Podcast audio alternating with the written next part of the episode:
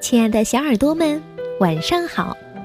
欢迎收听微小宝睡前童话故事，我是你们的珊珊姐姐。昨天在我们的音乐小站晚安音符中推送的音乐，你还喜欢吗？微小宝啊，随时欢迎大家来点播好音乐、好故事。那今天的故事是由两位小朋友点播的。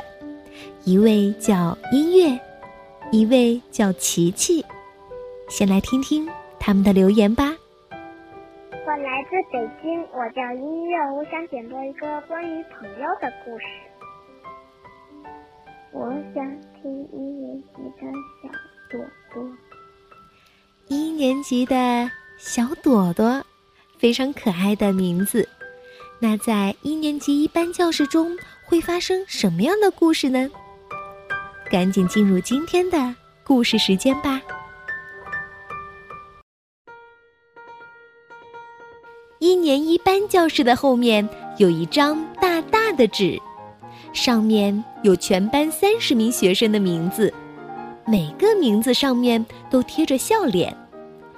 不同的是，有的名字上面的笑脸很多，有的名字上面的笑脸呐很少，像黄天天。他在全班是学习最好的，每次考试都得一百分儿。他的笑脸就有二十多个，而牛仔和江明明是最少的，他们每个人都只有可怜的三个笑脸。小朵朵的笑脸也少得可怜，只有七个。小朵朵做梦都想多得几个笑脸。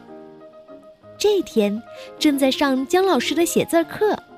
恰好姜老师教大家学写“朵”字，小朵朵写得很快，一会儿功夫就写好了二十“朵”字。没办法，小朵朵的名字里就有“朵”字，当然会比别人写得快了。小朵朵有些无聊，他摆弄起文具盒来。这个文具盒可高级了，是朵朵上大学的小舅给他买的，它还能发射炮弹呢。在一大堆文具盒中，小朵朵最喜欢这个。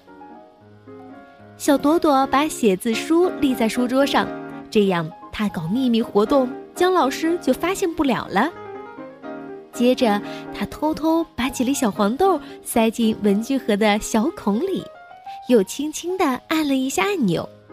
小朵朵用的力气太小，炮弹没有发射出去。小朵朵又加大了力气。这一下，小黄豆嗖的一下飞了出去。小朵朵本来是瞄准写字书的，没想到小黄豆一点儿也不听话，它直奔讲台上的姜老师去了。啪！正好打中了姜老师的鼻头。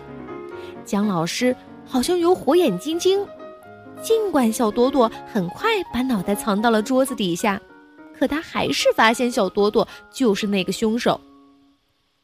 张朵朵，我发现你总是摆弄文具盒，今天换一个，明天换一个，换来换去的多浪费呀！你看看人家黄天天，就用一个旧了的铁文具盒。姜老师最喜欢黄天天，黄天天也上一年级，可他的字儿已经写得像大人一样好了。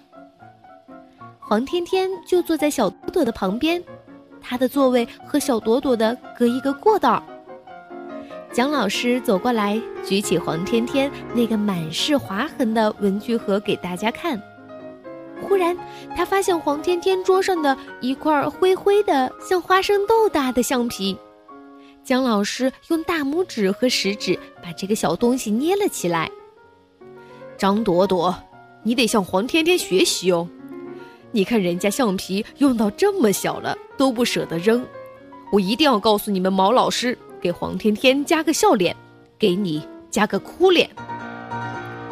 黄天天果然得到了一个笑脸，小朵朵很庆幸毛毛虫老师没给自己加个哭脸。小朵朵想出了一个办法，她也可以通过橡皮得到笑脸。小朵朵一下子热爱上了写字儿。他有时故意把字儿写错，然后用橡皮去擦，橡皮越用越小，眼看就瘦成一粒儿花生米了。小朵朵想，当花生米瘦成小黄豆时，他就去找姜老师要笑脸。可是有一天，小朵朵发现他的宝贝橡皮不见了。躺在文具盒里的是一块香喷喷的、像旺旺雪饼那么大的橡皮。原来是爸爸看小朵朵的橡皮小得太可怜了，帮他换了一块。小朵朵急得都要哭了。爸爸像犯了错的孩子一样站在女儿跟前。第二天早上，爸爸送了小朵朵一块白白的、像黄豆粒大的橡皮。爸爸说：“这是他连夜帮小朵朵磨小的。”小朵朵把橡皮交给姜老师看，姜老师说：“张朵朵，一看你的橡皮就是新磨的。哎，你这还是在浪费东西呀！”姜老师当然没给小朵朵一个笑脸，黄天天的一长串笑脸现在已经成了巨人。小朵朵的一小段笑脸，只能眼巴巴地抬头看着那个巨人。小朵朵多希望自己的笑脸也能长得像黄天天的一样高啊！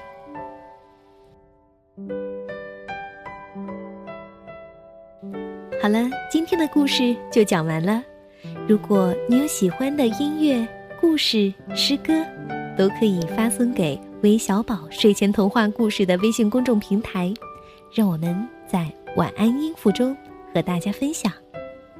晚安。